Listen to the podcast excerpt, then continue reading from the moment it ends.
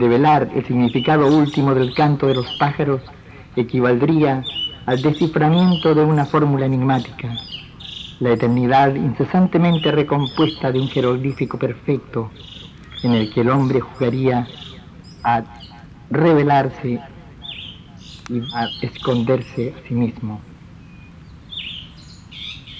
Cantando al revés, los pájaros desencantan el canto hasta caer en el silencio.